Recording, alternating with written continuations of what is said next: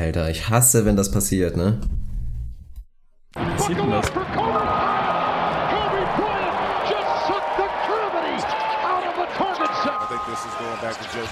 Four seconds left. Double overtime. Nets looking for the win. Johnson the step back. Moin und herzlich willkommen zu Ins Gesicht von Staudemeyer, eurem NBA-Podcast. Mein Name ist Dirk Funk. Episode 133 wartet heute auf euch. Also mal wieder ein kleines Mini-Schnapszahl-Jubiläum. Man muss direkt mal vorwarnen, das wird eine ganz besondere Episode, weil es könnte sein, dass es zumindest die letzte ist, in der Weile, muss man zumindest dazu sagen. Viele haben es schon mitbekommen. Mein großer Tag, an dem Arne Tegen ja ganz dicht an meiner Seite stehen wird, naht. Also wirklich die Tage rennen. Und danach werde ich mich dann wohl in einen kleinen, wohlverdienten Urlaub verabschieden. Also wir machen quasi eine Mini-Sommerpause wahrscheinlich. Sollte irgendwas dazwischen kommen an Podcast, dann wird es wirklich extrem spontan. Aber wir wollen auf jeden Fall nichts versprechen. Aber ich würde sagen, dementsprechend hyped sind wir für diese Episode, euch nochmal schön einen rauszulatten. Und dabei darf natürlich nicht fehlen, wie eben schon erwähnt, Arne Tegen. Wie geht's dir, mein Lieber? Ja, moin natürlich erstmal auch von mir. Habe ich gar nicht drüber nachgedacht, dass das tatsächlich jetzt aller Voraussicht nach die letzte Episode für eine ganze Weile sein wird. Macht mich ein bisschen wehmütig, aber nichtsdestotrotz, ja, hauen wir jetzt ein geiles Ding raus. Mir geht's gut soweit. Heute war wieder ein anstrengender Tag, sehr anstrengender Tag. Hamburger Sommer geht mir auf den Sack. Es regnet seit Tagen Bindfäden. Ich wollte heute Abend eigentlich zum Tennis. Das wird jetzt auch wieder nicht stattfinden, weil die Plätze unter Wasser stehen. Das ist so ein bisschen leichter Wetterfrust gerade bei mir angesagt. Aber abgesehen davon geht's mir sehr, sehr gut. Hab meine Hausarbeit ausgedruckt, werde die heute wegschicken. Also da ist wieder ein bisschen, ja, so ein kleiner, kleiner Baustein abgehakt und dann freue ich mich jetzt drauf, ja, was in den nächsten Tagen noch so ansteht. Also ein bisschen Restplanung. Erstmal kurz einen Applaus dafür. Shoutout an dich. vielen Dank, vielen Dank. Nee, ich freue mich aufs Wochenende. Ich hab Bock. Also mir geht's gut. Ja, das freut mich. Mir geht's auch ganz gut. Leichte Nervosität kommt langsam so ein bisschen rein, aber noch bin ich einigermaßen entspannt. Das wird schon alles werden. Thematisch, was haben wir heute vor? Ja, Kyrie Irving möchte scheinbar nicht mehr gewinnen, möchte nicht mehr in den Conference Finals stehen und auch nicht in den NBA Finals. Von daher werden wir natürlich, glaube ich, sehr ausführlich darüber reden, über die Trajektorie dieser Gerüchte beziehungsweise seiner Entscheidung, dass er den Trade offiziell gefordert hat, wie das letztendlich alles ausgehen wird, alle potenziellen Szenarien und was das natürlich für beide Seiten bedeutet, werden wir natürlich gleich belichten berichten. Ansonsten haben wir noch so ein bisschen Kleinkram, da werden wir später drauf kommen. Und worauf ich mich besonders freue, Arne hat sich die Mühe gemacht, mir meine Quiz-Rubrik vorzubereiten. Nicht meine, sondern eine Fakt oder Fiktion nennt sie sich. Hatten wir lange nicht mehr im Programm. Von daher freue ich mich sehr drauf und bin natürlich erpicht darauf, über 500 zu landen. Ich bin gespannt, wie schwer du es gemacht hast. Ja, das sollte eigentlich machbar sein, glaube ich. Es sind auch nur drei Fragen dieses Mal und nicht wie sonst fünf. Tatsächlich, Fun Fact, ich habe angefangen und wollte eine Runde Kaffeeklatsch vorbereiten, also unsere Off-Topic-Rubrik, weil die ja gerade für die Off-Season jetzt eigentlich prädestiniert ist. Ich habe es nicht hingekriegt. Ich habe das wirklich nicht, ich bin kläglich gescheitert. Ich habe eine Dreiviertelstunde mich durch die Gossip-Seiten des Internets gewühlt und habe nicht ein Thema. Also irgendwann hatte ich mal so ein halbes, wo ich dachte, das könnte man eventuell machen, habe ich dann auch wieder verworfen. Und nach 45 Minuten habe ich es dann abgebrochen und habe gesagt, jetzt mache ich Fakt oder Fiktion. Da kriege ich selbst in der NBA Offseason, wo jetzt bis auf Kyrie Irving wirklich nicht viel los war in den letzten Tagen, kriege ich mehr zusammen als in dieser Gossip-Klatsch- und Tratsch-Welt. Es ist, es ist schockierend, es ist ein bisschen traurig, aber irgendwie auch ganz angenehm, glaube ich.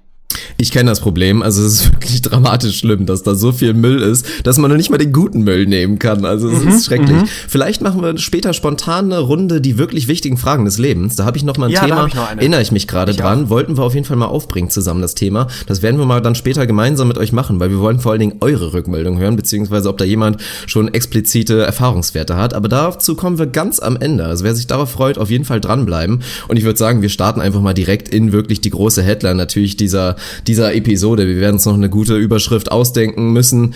Ja, ganz verrückte Sache. Ich erinnere mich noch dran, du hast es mir tatsächlich geleakt. Ich hatte, war Gast bei einem schönen Grillabend bei Sarahs Trauzeugen, krieg auf einmal die WhatsApp-Nachricht von dir, ui Kyrie mit dem Entsetzt-Smiley und dachte mir natürlich kurz so, okay, was ist da jetzt los? Natürlich relativ schnell geschaltet und gedacht, boah, kann ja echt nur irgendwie ein Trade sein. Dachte dann krass, das wäre heftig, wenn einfach mal so aus dem Nichts direkt ein Trade kommt. Hab dann natürlich nachgelesen und dann in Anführungsstrichen nur diesen ja wirklich schockierenden Bericht gelesen, dass er den Trade offiziell gefordert hat und scheinbar nicht mehr Teil dieser, ja, doch relativ glorreichen Truppe sein will, die zum x-ten Mal hintereinander in den NBA Finals steht und wahrscheinlich auch wieder stehen würde in der neuen Saison. Kyrie hat keinen Bock mehr drauf. Deine erste Reaction, als du davon erfahren hast, bevor du mir dann da geschrieben hattest? Also erstmal bin ich offiziell NBA Insider, weil das ist glaube ich schon ja die zweite News, die ich alles, dir ne? breaken konnte. Ja. Ich lieg dir wirklich alles rüber, also absolute Tegli Bomb. Ja, erste, erste Reaktion war ein bisschen ungläubig, glaube ich. Zwiegespalten. Ich war, ich will jetzt nicht sagen geschockt, aber überrascht. Also wirklich extrem überrascht. Da werden wir gleich nochmal drauf kommen, warum. Ja, und habe mich dann da so ein bisschen eingelesen, natürlich direkt, wie, wie man das bei solchen Sachen so macht, erstmal auf Twitter zurückgezogen und geguckt, was da so abgeht. Das ist ja für mich immer so der erste Kanal, wo die Welt wirklich völlig frei dreht, wo sämtliche Fans und Journalisten und Insider und irgendwie Leute aus dem NBA-Kosmos im Sekundentakt wirklich News beziehungsweise Takes oder was auch immer rausknallen. Fand ich sehr, sehr spannend. Es ist ja mehr oder weniger tatsächlich das, das erste Mal, zumindest seit langer, langer Zeit, dass jemand wirklich, ja, wenn man es so nennen will, eine größere Rolle verlangt oder haben möchte oder auf der Suche nach einer größeren Rolle wirklich ein absolutes Winning-Team verlässt. Das war normalerweise immer so das Totschlagargument, warum auch namhafte Jungs gesagt haben, okay, ich nehme vielleicht ein bisschen weniger Spotlight, ein bisschen weniger Fame, wie auch immer man das beziffern will, kriege aber als Ausgleich eben das absolute Contenten. Und auch wenn es jetzt in den letzten Jahren nicht mit wahnsinnig vielen Titeln geklappt hat, es war halt einer dabei und die Cavs ganz, ganz klarer Contender diese Situation scheint Kyrie verlassen zu wollen. Also das ist mehr oder weniger das erste Mal, dass dieses Argument, ja, vielleicht bist du hier nicht der absolute Number One Guy, aber du competest halt, du bist halt ganz, ganz oben dabei, spielst jedes Jahr um den Ring, dass das anscheinend nicht mehr gereicht hat. Also wir werden da verschiedene Facetten beleuchten. Ich glaube, das Warum werden wir beleuchten, das Thema Rolle werden wir beleuchten, auch wahrscheinlich hinten raus das Thema, wo kann es jetzt hingehen, was sind mögliche Trade-Szenarien. Wenn man mal mit dem Warum anfängt, dann ja, sieht es aus, als wäre es eine Mischung aus ja, tatsächlich dem Anspruch, die, die unangefochtene Nummer eins in einem Team sein zu wollen, also so ein bisschen auf Kobys Spuren wandeln zu wollen. Das ist bei Kyrie ja immer ein größeres Thema gewesen. Und, und das will ich von dir gleich als erstes mal wissen, einfach dem Verlangen, nicht mehr mit LeBron James spielen zu müssen. Das ist faszinierend, dass man das mal so formulieren kann, weil normalerweise ist das das Argument pro Cavs, pro LeBron-Team, wo auch immer er gerade ist, dass man die Chance hat, mit ihm spielen zu dürfen. Kyrie möchte das offenbar nicht mehr, weil er sich in seinem Schatten dann doch nicht so wohl fühlt, wenn man den Berichten Glauben schenken darf. Ich find's faszinierend. Also was machst du daraus und kannst du das auf irgendeiner Ebene nachvollziehen, dass man sagt, ich will jetzt wirklich mein Team, mein eigenes Team und der absolute Superstar sein, wie es vielleicht ein Damian Lillard in einer ähnlichen Situation ist, gebe dafür auch potenziell die Chance auf Ringe auf. Also ist das für dich nachvollziehbar? Ganz theoretisch natürlich schon, aber in diesem spezifischen Szenario absolut gar nicht. Also ich habe ja auch bei Facebook schon mein kurzes Statement dazu gemacht und über allem steht für mich, dass das meiner Meinung nach ein Riesenfehler ist. Aber um irgendwie so ein bisschen darauf einzugehen, klar, dass jeder Star und Kyrie Irving ist ja, obwohl er für viele vielleicht noch nicht mal, also es gibt ja Kyrie-Hater, ich bin keiner davon, ich liebe Kyries Game, zumindest sein Offensiv-Game und das ist einfach so gut, dass seine defensive Probleme nicht zwar optimal sind, aber okay sind, meiner Meinung nach. Und deswegen ist es schon spannend, weil er ja halt als absoluter Superstar angesehen wird, aber viele halt sagen würden, okay, er ist für mich vielleicht noch nicht mehr in der Top 15. Deswegen ist die Situation eigentlich halt noch umso spannender, weil du guckst dich dann um und fragst dich, wie gut kann ein Team sein, was Kyrie Irving wirklich als absoluten Main Guy hat als Superstar. Dann guckst du zurück äh, zu seinen ersten Jahren bei den Cavs.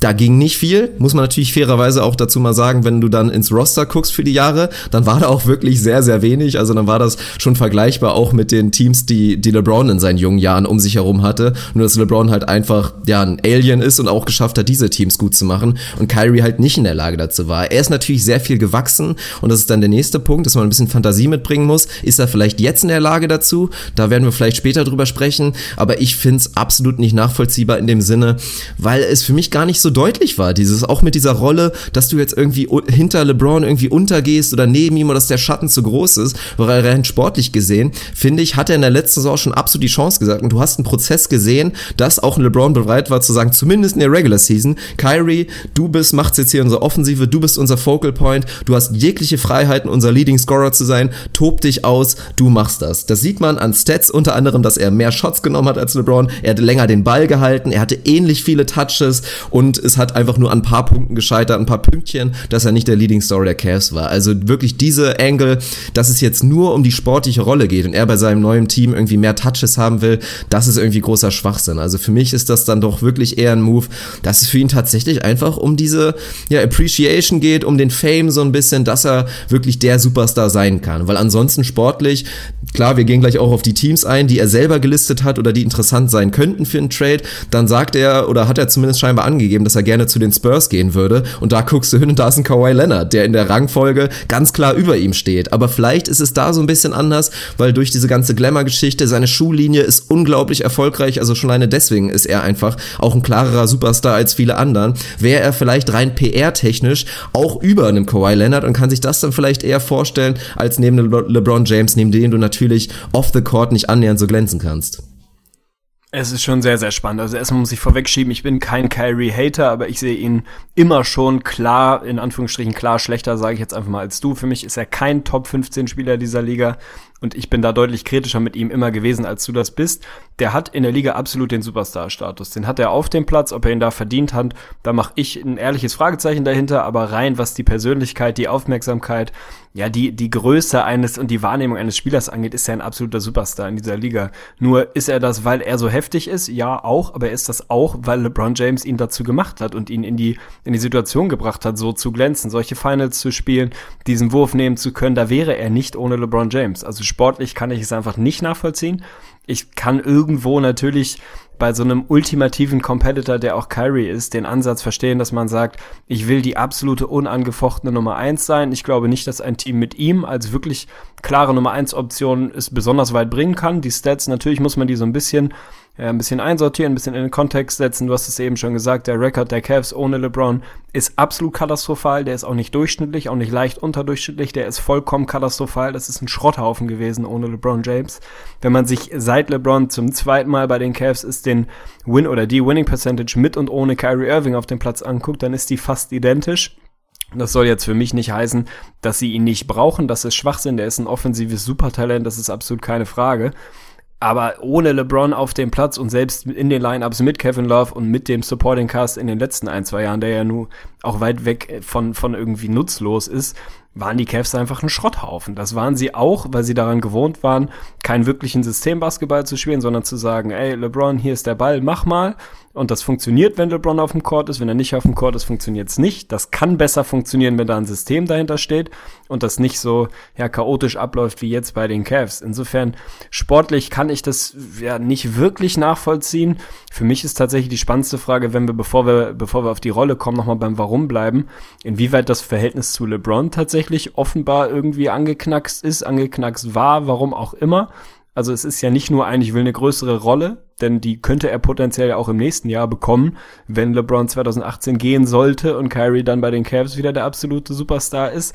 Also irgendwas muss da ja im, im Innenverhältnis, wenn man es so nennen will, ja nicht so hundertprozentig intakt gewesen sein. Denn ganz ehrlich, die Rolle an sich, du hast es vorhin schon gesagt, Kyrie ist letztes Jahr Top 10 in Usage Rate in der Liga gewesen, höher als LeBron, hat mehr Würfe genommen. Also es ist ja nicht so, dass der da irgendwie untergegangen wäre, im Gegenteil. Letztens hat es irgendein NBA-Journalist sehr, sehr plastisch formuliert. Kyrie war in diesem Jahr deutlich näher an LeBron als an Kevin Love. Das war im Jahr vorher vielleicht noch nicht ganz so, aber der Weg ging ja eigentlich genau in die Richtung, dass er da wirklich der absolute Co-Superstar und potenziell derjenige, der da langfristig übernehmen würde, wird. Ich kann es nicht nachvollziehen. Ich, ich weiß nicht, was da wirklich dahinter steht und wo er dann am Ende landet, muss man dann mal schauen. Aber wenn man beim Verhältnis zwischen ihm und LeBron bleibt, ich habe da jetzt in den letzten Monaten nicht wirklich ja, was rausgehört, was einem da Anlass gibt zu glauben, dass die sich nicht so richtig grün sind. Eher im Gegenteil. Er hat auch, ich glaube, in den Finals war es oder Conference Finals, hat Kyrie in diesem Jahr noch gesagt, so sinngemäß, man muss halt ein bisschen was opfern, wenn man hier so eine Legacy aufbauen will und wenn man competen will und contenten will, das ist voll okay. Anscheinend ja doch nicht. Also, ja, wie, wie siehst du das Verhältnis zwischen den beiden? Das muss auf jeden Fall ein großer Takeaway sein, dass man jetzt im Nachhinein absolut daran zweifeln muss, dass diese persönliche Ebene, also dass der Draht irgendwie sonderlich, ja, dass der dicht war, keine Ahnung, dass der eng dran war. Und natürlich bei Twitter sind ja jetzt ja auch schon, das geht ja immer ganz schnell, werden dann Videoclips rausgekramt, wie irgendwie auf der Bank ein LeBron James ihn da anschreit oder was auch immer und Kyrie guckt einfach anteilnahmslos nach vorne und hört sich gar nichts davon an. Oder es gab ja auch so interessante Interviewmomente, wo dann Kyrie Irving ja einmal gefragt wurde, was ja auch wirklich eine absolut lächerliche Frage war, ob LeBron so eine Art Vaterfigur für ihn wäre. Und statt dann irgendwie so ein bisschen politisch korrekt zu sagen, ja, nee, eine Vaterfigur natürlich nicht, weil ich hab halt einen Vater, der mich unter anderem auch alleinerziehend aufgezogen hat, sondern dass er sagen kann, ja, das vielleicht nicht, aber klar, LeBron ist für mich ein absoluter Mentor und was auch immer. Aber statt das zu sagen, hat er das dann auch einfach nur so weggelacht und hat dann, naja, sich nicht unbedingt positiv dazu geäußert. Oder weiter ging es einmal mit einer Aussage, denn jetzt in dieser Offseason, dass, Le, dass er darauf angesprochen wird, dass LeBron sich sehr, sehr kritisch gezeigt hat mit den den wenigen Moves, die die Cavs gemacht haben und dann Kyrie ganz klar dagegen ging und gesagt hat, dass er das, also dass er das Material nach wie vor okay findet, was er da hat und dass man mit dem jetzt mal das Beste rausholen muss. Was natürlich eine nachvollziehbare Aussage ist, aber die schon so immer leicht gegen das gegen was ein LeBron gesagt hat. Also ja, im Nachhinein muss man dazu sagen, auch wenn LeBron oft gesagt hat, ein Kyrie ist ein kleiner Bruder für ihn. Ja, aber LeBron ist auch einfach kein, ist wirklich kein einfacher Mensch. Das muss man mal dazu sagen. Es ist, denke ich mal, nicht, nicht leicht mit ihm. Das habe ich auch immer dazu gesagt. Auch wenn ich ansonsten meine, dass er einfach ein überragender Typ ist und, und wenig Mängel hat, ist das vielleicht so auf dieser kompletten Empathieebene und auf dieser Freundschaftsebene mit vielleicht Mitspielern, dass er da wahrscheinlich echt schwierig sein kann und dass es auch schwer ist, da wirklich eine gute Beziehung aufzubauen. Ja, ich glaube, dass er kein einfacher Typ ist. Das haben die letzten Jahre mehr als einmal gezeigt. Muss man aber auch gar nicht. Also das ist ja das, was ich vorhin gesagt habe. Du kriegst eben auf der Habenseite kriegst du ein Abo auf die Conference Finals beziehungsweise auf die Finals, wenn man mal ehrlich ist. So und das kompensiert normalerweise vieles, wenn nicht gar alles. Und es ist ja wirklich nicht so, als wäre Kyrie jetzt einfach nur irgendein belangloser, austauschbarer Rollenspieler gewesen. Im Gegenteil, wir haben es eben schon mal gesagt, er hatte eine Riesenrolle da bei den Cavs und war mit ein Grund, warum es für einen Ring gereicht hat und warum sie auch nächstes Jahr wieder für mich ein Lock auf die Finals gewesen wären und immer noch sind, wenn man mal ehrlich ist. Aber wenn man mal schaut, was kann denn Kyrie als, als Number One Option, was kann der, was kann der wirklich liefern? Da können wir gleich drüber, drüber sprechen, was du glaubst, was er da im Tank hat oder was ein Team mit ihm im Tank hat. Aber wenn man es mal ganz plakativ sieht, ein Spieler auf einem ähnlichen Niveau, die um und bei für mich ähnlich unterwegs sind, ist der vorhin angesprochene Damian Lillard. So. Ist diese Situation von Lillard so viel geiler? Das ist doch anscheinend das, was Kyrie Irving sich wünscht. Number one Guy in einem, ja, in seinem eigenen Team, wo auch immer es dann ist, zu sein. So, das ist Damian Lillard ganz klar bei den Blazers. Und wofür reicht das? Dafür ein, ja, mittelmäßiges, minimal überdurchschnittliches Team zu sein, was irgendwie hier und da mal in die Playoffs kommt, vielleicht auch mal eine Serie gewinnen kann und dann nichts mehr zu melden hat das ist doch nicht geiler. Also ich verstehe es einfach nicht. Ich kann das nicht nachvollziehen, weil also ich mache, also ich finde Kyrie Irving nicht nennenswert besser als Damian Lillard und ich glaube nicht, dass er ein Team als Nummer Nummer eins Option irgendwie weiter tragen kann. So Lillard würde doch sofort tauschen mit ihm, meine Theorie zumindest, und sagen ja hey, dann bin ich halt nur noch Nummer nicht mal Nummer zwei für mich, sondern im letzten Jahr wirklich Nummer 1a oder 1b oder wie auch immer man es nennen will und hab dafür ein Abo auf ja, zumindest mal Finals-Teilnahmen und potenziell den einen oder anderen Ring. Also ich, ich verstehe es einfach. Es geht mir nicht in den Kopf, wenn da nicht irgendwas zwischenmenschlich so katastrophal gelaufen ist, dann ist das für mich irgendwie eine, eine un, ja, unvoll, un, unvollständige, nicht so eine unverständliche Entscheidung. es sei denn, und da sind wir dann gleich beim nächsten Thema, aber erstmal will ich hören, was, was du Kyrie irgendwie als Nummer eins zutraust. Es sei denn, das ist schon so ein Move. LeBron hat ihm schon zwischen Tür und Angel gesagt, ich bin nächstes Jahr weg. Dann schau doch mal, ja, wie es für dich so aussieht. Dann macht das fast schon wieder irgendwo Sinn. Aber es sieht jetzt nicht so aus, als wäre das der Grund gewesen. Also, warum möchte Kyrie Irving Damian Lillard sein?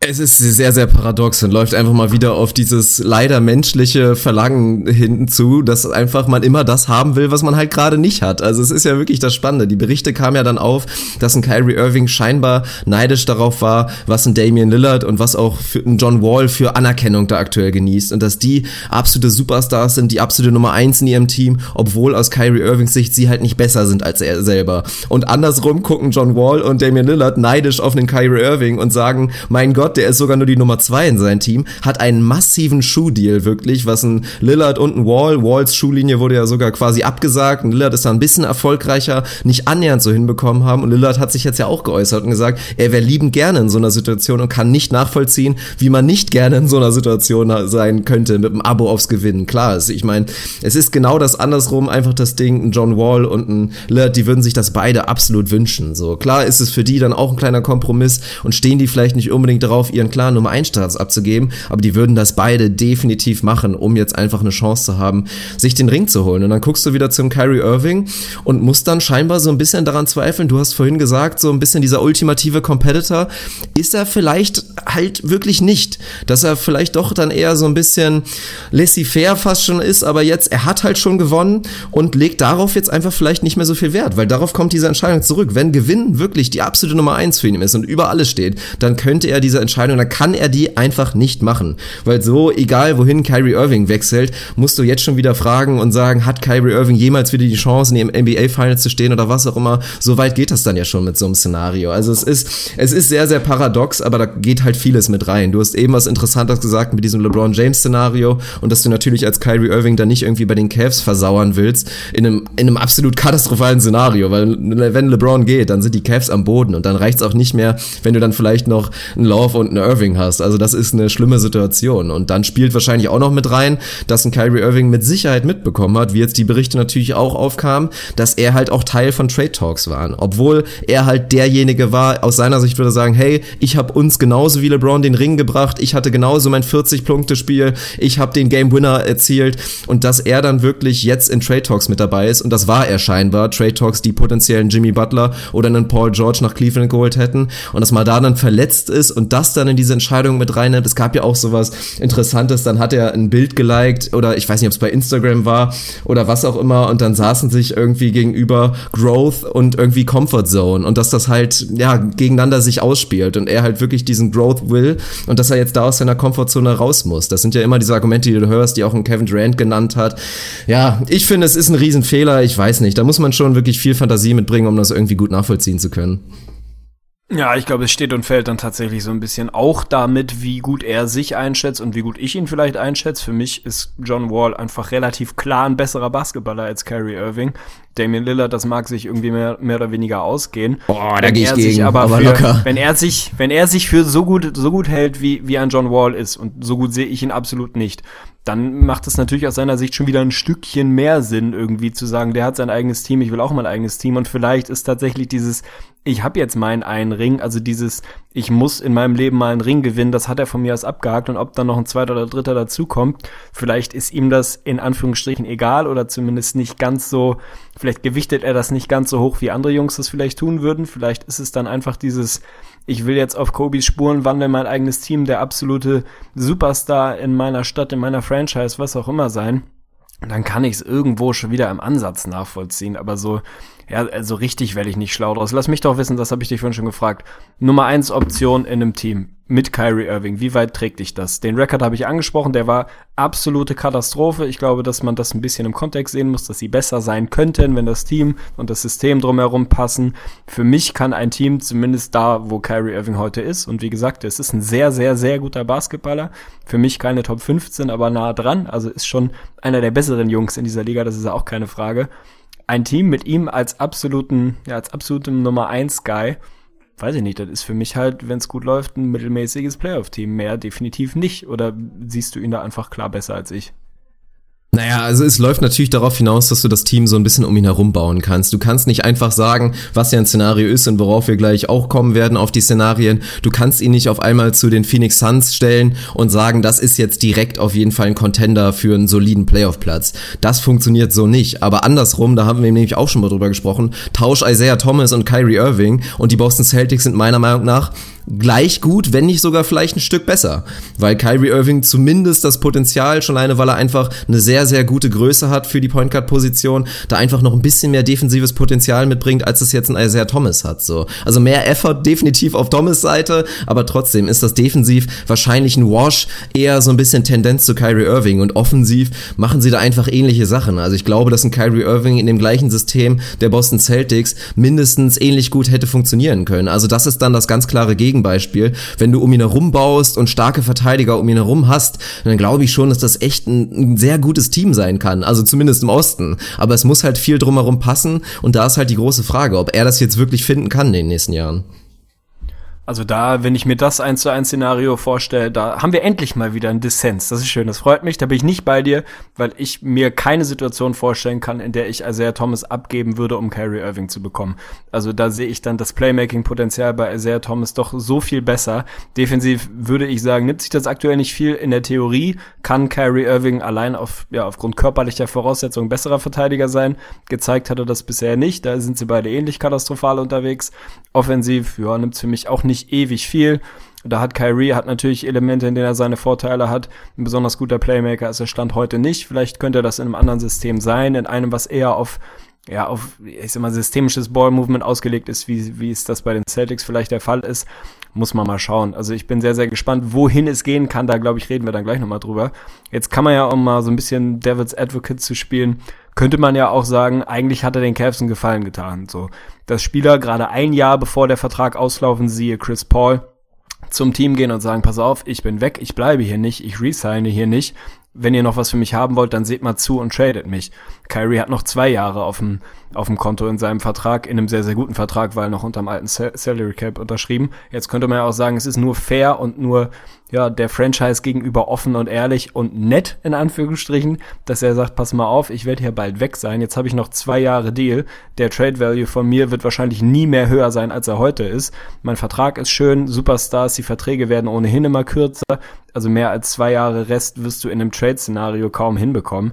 Also hat er den Cavs nicht vielleicht am Ende sogar einen Gefallen getan mit dem Move?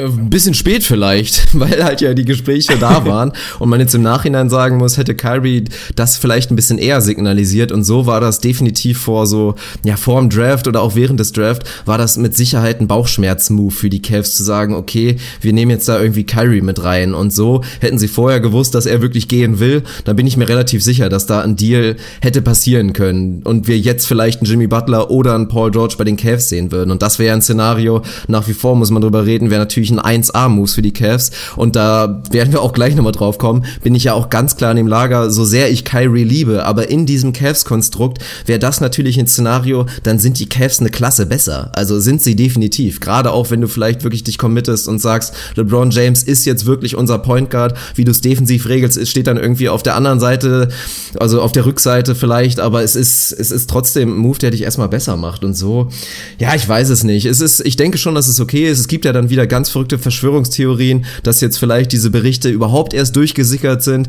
weil das jetzt schon eher aus dem Cavs-Lager kommt und aus dem Team LeBron-Lager, die dann vielleicht noch irgendwie gut dastehen wollen. Die, also den Braten traue ich jetzt nicht so richtig. Das wird schon irgendwie, liegt vielleicht irgendwo in der Mitte, aber das ist schon so richtig, dass Kyrie einfach raus will. Und ja, also er, er tut ihn jetzt zumindest nicht weh. Im Optimalfall hätte er es vielleicht ein bisschen früher gemacht, aber letztendlich gibt er jetzt die Cavs, gibt er ihnen schon genug Möglichkeiten, da jetzt was Vernünftiges draus zu basteln. Ein bisschen schwierig ist halt, dass das jetzt ein GM regeln muss, der da mal so gerade so als Interimslösung jetzt irgendwie anfängt. Wäre halt schöner gewesen, wenn das jetzt irgendwie in David Griffin alles handeln könnte, aber ja, das sind halt irgendwie auch die Cavs. Ja, das ist mal wieder nur ein Argument dafür. Dafür gibt es eine ganze Menge, dass dieser Move David Griffin da nicht zu extenden einfach auf mehr oder weniger allen Ebenen komplett hohl war und auch vom Timing mit Sicherheit der Franchise nichts Gutes getan hat. Bevor wir drauf kommen, was das für die Cavs bedeutet, was sie für ein Paket versuchen könnten zu bekommen, was sie tendenziell sogar besser macht. Da bin ich erstmal bei dir, dass es für mich durchaus eine ganze Menge Szenarien gibt, in denen die Cavs rein sportlich besser da wegkommen, als sie jetzt aktuell dastehen. Aber gibt's für dich ein Szenario, in dem kein Trade zustande kommt, in dem man das wieder kitten kann, in dem Kyrie und LeBron sich mal so richtig einen reinjagen und sich aussprechen und Arm in Arm liegen und sagen, Mann, war doch alles nicht so gemeint, lassen wir noch ein paar Ringe holen? Oder ist es für dich jetzt nur eine Frage, wie sieht das Paket aus? Oder kannst du dir tatsächlich vorstellen, dass Kyrie am Ende gar nicht getradet wird? Denn er hat irgendwie mehr oder weniger äh, natürlich das Recht hinzugehen und zu sagen, ich möchte hier weg. Genauso hätten die Cavs in der Theorie das Recht zu sagen, du gehst nirgendwo hin, mein Lieber. Reiß dich am Schlipper, wir holen jetzt hier noch ein, zwei Ringe oder gehen zumindest noch ein, zwei Mal in die Finals. Also ist er für dich definitiv weg oder gibt's da noch so ein Szenario? LeBron hat auf, ich glaube, Instagram war es, relativ kurz danach nochmal so ein Classic Passive-Aggressive Move rausgehauen. Also der ist, glaube ich, nicht so richtig begeistert davon. Für mich sieht es schwierig aus, das nochmal wieder kitten zu können aber das magst du anders sehen. Also ist Kyrie weg oder kannst du dir vorstellen, dass er am Ende des Tages da bleibt? Ich würde sagen, er ist weg. Also ich kann es mir auch wirklich kaum vorstellen. Ich weiß nicht. Ich stelle mir das auch so vor, dass LeBron da fast schon wieder so stolz ist und jetzt sagt, okay, wenn jetzt Youngfellow da sagt, er will das wirklich machen, dann soll er sehen, wo er bleibt am Ende. Also wenn jetzt LeBron wirklich nochmal Daddy LeBron macht und da auch relativ nett, aber wirklich ganz klar zu ihm hingeht und ihm sagt, komm Junge, du machst hier wirklich einen Riesenfehler und ich kann dir vielleicht das und das bieten und ihm nochmal wirklich betont und sagst, du kannst neben mir der Superstar sein. Ich bin bereit wirklich auch so ein bisschen den zumindest zumindest offensiv oder in der Regular Season diesen Nummer 1 Spot so ein bisschen abzugeben an dich. Vielleicht wird dann Kyrie Irving nochmal vernünftig, aber für mich ist eigentlich das Tischtuch mehr oder weniger zerrissen und, und schwer kittbar. Und also man kann sich zumindest jetzt nicht mehr vorstellen, dass das noch lange währt. Vielleicht versuchst du es nochmal, dann hast du das die ganze Regular Season lang Spektakel. Die Gerüchte werden kommen, über jeden kleinen Fliegenschiss wird dann berichtet zwischen den beiden. Also ich, für mich gibt es kein Szenario, wie er jetzt zumindest lange noch bleibt. Vielleicht finden sie jetzt einfach keinen Deal, der Sinn macht, aber das glaube ich nicht. Ich glaube, dass, dass gute Deals auf dem Markt sind, die die Cavs, wie du es eben schon sagst, potenziell besser machen könnten und vielleicht sogar für die Zukunft besser aufstellen. Und dementsprechend glaube ich, dass die Cavs da einfach zuschlagen werden und das Ding jetzt einfach abhaken und Kyrie dann in seine ungewisse Zukunft entlassen. Es macht sehr den Eindruck. Also man kriegt nicht so richtig den Eindruck, dass da noch groß Bestreben da wäre, das zu versuchen zu kitten, weder von Seiten der Cavs noch von Seiten LeBrons. Macht das den Eindruck für mich auch verständlich, weil ich glaube, dass Kyrie in diesem System in seiner Rolle zwar sehr, sehr gut gepasst hat, aber durchaus ersetzbar ist und vielleicht potenziell man sogar das Roster ein bisschen besser aufstellen kann. Erst recht mit Blick auf mögliche Finals gegen die Golden State Warriors. Sein Trade Value habe ich eben schon gesagt, die, die ersten Pakete geistern durch die Gegend. Die Cavs werden wahrscheinlich 27,5 Anrufe bekommen haben von Leuten, die zumindest mal signalisiert haben, ja, lasst doch mal hören, nach was ihr so sucht. Vielleicht können wir da ja was anbieten, denn das natürlich Kyrie für fast jedes andere Team in irgendeiner Art und Weise interessant ist, ist auch keine Frage. Wenn du jetzt GM der Cavs wärst, nach was suchst du? Also suchst du nach einem Point Guard Ersatz plus X? Suchst du vielleicht dann doch eher nach ja, nach zwei Two-Way-Playern suchst du vielleicht sogar, auch wenn man es vielleicht nicht hören will, nach, nach ein paar Picks und versuchst dich strategisch, perspektivisch schon mal besser aufzustellen, bleibst du komplett auf Win Now und schaust dir, dass du ja, vielleicht wirklich zwei passendere Jungs bekommst und nicht diesen einen Superstar zurück und vielleicht auch nicht diesen einen Star Point Guard, sondern Fun Fact, vielleicht versuchst du es mit Derrick Rose plus X, was du für Kyrie halt bekommst, oder du gehst wirklich mit LeBron als quote unquote Point Guard Playmaker, wie auch immer. Also wenn du den Hut auf hättest, nach was suchst du in erster Linie? Ganz klar auf jeden Fall nach einem Two-Way-Player. Und die Position ist dann für mich gar nicht so unbedingt entscheidend, weil da haben wir immer gesagt, das ist dann einfach dieser LeBron-Faktor. Die haben so viele Anzüge, dass du dir wirklich viel vorstellen kannst. Also ich habe ja in meinem Facebook-Post auch schon gesagt, dass wenn ich der GM wäre, ich tatsächlich nicht nach einem 1 zu 1 Point Guard-Ersatz suchen würde. Dann würde ich wirklich sagen, ich nehme Flügelspieler oder ja, wie Brad Stevens es sagt, ich nehme einen, der die zwei, der die drei spielen kann und wirklich ein Two-Way-Player ist. Im Optimalfall kann er dann auch noch das Scoring von Kyrie zumindest annähernd ersetzen. Bloß da muss man dann auch wieder realistisch sein. Wie viele gibt's davon? Fast keine. Und wer ist davon irgendwie holbar? Ja, auch ungefähr keiner. Also für mich gibt's da mehrere interessante Szenarien. Also es kann auch ein Point Guard sein, wenn es passt, natürlich. Achtung, Miguel, tut mir leid, Eric Bledsoe ist da natürlich schon alleine wegen der persönlichen Connection zu LeBron James immer wieder interessanter Kandidat. Wäre tatsächlich so ein Two-Way Point Guard, wenn er denn zumindest gesund bleiben könnte. Und dann hätten die Suns ja auch noch die Möglichkeiten, vielleicht noch ein, zwei andere junge Assets dazu mitzuholen. Aber ich könnte mir auch wirklich gut vorstellen, dazu sagen, ein Typ Chris Middleton eventuell, jetzt kommen wir schon die potenziellen Deals. Das wären so wirklich interessante Jungs. Dann kannst du sagen, wir geben LeBron wirklich, wir committen uns, wir sagen, sagen jetzt ähnlich wie bei James Harden, LeBron James ist unser Point Guard, ist dann auch wirklich locker in der Lage, 10 plus Assists rauszulatten, kriegt noch ein bisschen mehr Verantwortung und dazu holen wir uns einfach jemanden, der uns in der Defense ganz, ganz klar stärker machen wird im Vergleich zu Kyrie Irving. Und wenn wir ins ganz andere Extrem gehen, dann kann ich mir wirklich auch vorstellen, also Stand jetzt ist für mich ein Mellow-Deal, wieder im Bereich des, des Rationalen tatsächlich. Ich kann es mir so, und das habe ich ja auch im Vorhinein immer schon wirklich betont, kann ich es mir wesentlich besser vorstellen mit Mello, wenn du sagst, du tauscht ihn für Kyrie, natürlich nicht eins zu eins, sondern irgendwie noch mit, mit anderen Deals, wäre eh ein Three-Team-Deal als wenn du jetzt wirklich sagen würdest, wir tauschen eins zu eins Kevin Love und Mello. Das hätte für mich keinen Sinn gemacht. So glaube ich wirklich, dass du echt dann ein sehr flexibles Lineup hättest. Defensiv hättest du natürlich wieder ein bisschen Problem, Frontline potenziell, Mello und Love. Bloß für mich wäre das sogar auch ein realistisches Szenario inzwischen. Ja, es geistern ja mittlerweile echt eine ganze Menge verschiedene Szenarien so durch die Gegend, wenn wir da versuchen, mal ein bisschen Struktur reinzubringen. Erstmal bin ich bei dir, du brauchst mindestens einen Two-Way-Player, vielleicht sogar zwei, das haben wir auch gen gern Ende der letzten Playoff-Phase gesagt oder auch dann im Nachgang zu den Finals, was den Cavs ganz eindeutig fehlt, sind Jungs, die an beiden Enden des Courts produzieren können. Sie haben relativ viele in Anführungsstrichen eindimensionale Spieler, die irgendwie Plusspieler am einen Ende des Courts sind und ganz klare Minusjungs am anderen Ende und die meisten eben Minusjungs am defensiven Ende. Auch Kyrie ist da nach wie vor fast im Bodenlosen, was die individuellen Metriken am defensiven Ende angeht. Also wenn du jetzt sagst, du planst mit LeBron als, ja, wie auch immer man es bezeichnen will, Point Forward, noch mehr Ballhändler, also noch mehr den Ball in der Hand und wirklich als quasi Point Guard, dann gibt's dieses eine charmante Paket, was da von Zach Lowe, glaube ich, war es, reingeworfen wurde mit den Bugs. Ob das für die dann interessant ist, ist die nächste Frage. Kyrie und Giannis. Ob das für Kyrie wiederum interessant ist, da wäre er genauso die zweite Geige. Wobei man da auch mal einen Raum werfen muss. Er hat zwar seine Liste von vier, fünf Teams, die ihn interessant oder die er interessant findet, in den Raum geworfen. Aber das wird die Cavs genau gar nicht interessieren und auch völlig zu Recht. Er hat keine No-Trade-Clause. Der geht dahin, wo sie das beste Paket bekommen und ob ihm das da gefällt oder peng wird den Cavs völlig zu Recht komplett Banane und total egal sein. Ich fand das Paket, was den von dir angesprochenen Chris Middleton und Malcolm Brockton zurückschicken würde, schon sehr, sehr interessant. Das sind zwei Jungs, die beide, ich glaube, über 40 Prozent den Dreier treffen, zwei sehr gute Verteidiger. Gerade Brockton auch eine schöne Länge, der gerade am defensiven Ende da ein klares Plus wäre, der immer noch Upside hat. Also auch mit so einem halben Auge in Richtung Zukunft geguckt, wobei, wenn LeBron weg sein sollte, nächstes Jahr geht's für die Cavs nur in eine Richtung. Das ist nach unten, das ist auch keine Frage aber man kann ja trotzdem mal versuchen, trotzdem so ein bisschen sich darauf vorzubereiten. Was man so hört, nach was die Cavs suchen, dann sind sie schon nicht ganz abgeneigt, auch ein paar Picks, paar schönere Picks mitzunehmen, um sich so ein bisschen, ja, ich sag mal wieder dieses, ja, die, dieser beidseitige Weg jetzt weiterhin zu competen und zu contenten, natürlich, das bist du LeBron schuldig, aber trotzdem zu gucken, dass man so ganz perspektivisch dann nicht irgendwann wieder völlig im Niemandsland rumgeistert. Das ist für mich ein sehr interessantes Paket. Natürlich ein Eric Bledsoe, der offensiv nicht das gleiche Potenzial hat wie Kyrie Irving, aber der natürlich scoren kann, der defensiv ein bis zwei Klassen besser ist. Da ist eben die große Frage, kannst du es dir erlauben, dass du sagst, das Scoring, das, also in erster Linie war Kyrie Irving ein elitär großartiger Scorer und vielseitiger Scorer. Das musst du irgendwie auffangen, das wirst du auf mehrere Schultern verteilen müssen. Vielleicht kann auch LeBron wieder noch ein bisschen mehr scoren oder wer auch immer. Und dann versuchst du halt das einigermaßen auszugleichen und dazu noch ein bisschen, was weiß ich, Playmaking, Defense, Flügeldefense, was auch immer zu bekommen. Also ich weiß gar nicht genau, welches Paket ich am charmantesten finde. Ich kann den Bledsoe-Deal, kann ich mir sehr gut vorstellen, gerade wegen der Verbindung zu LeBron.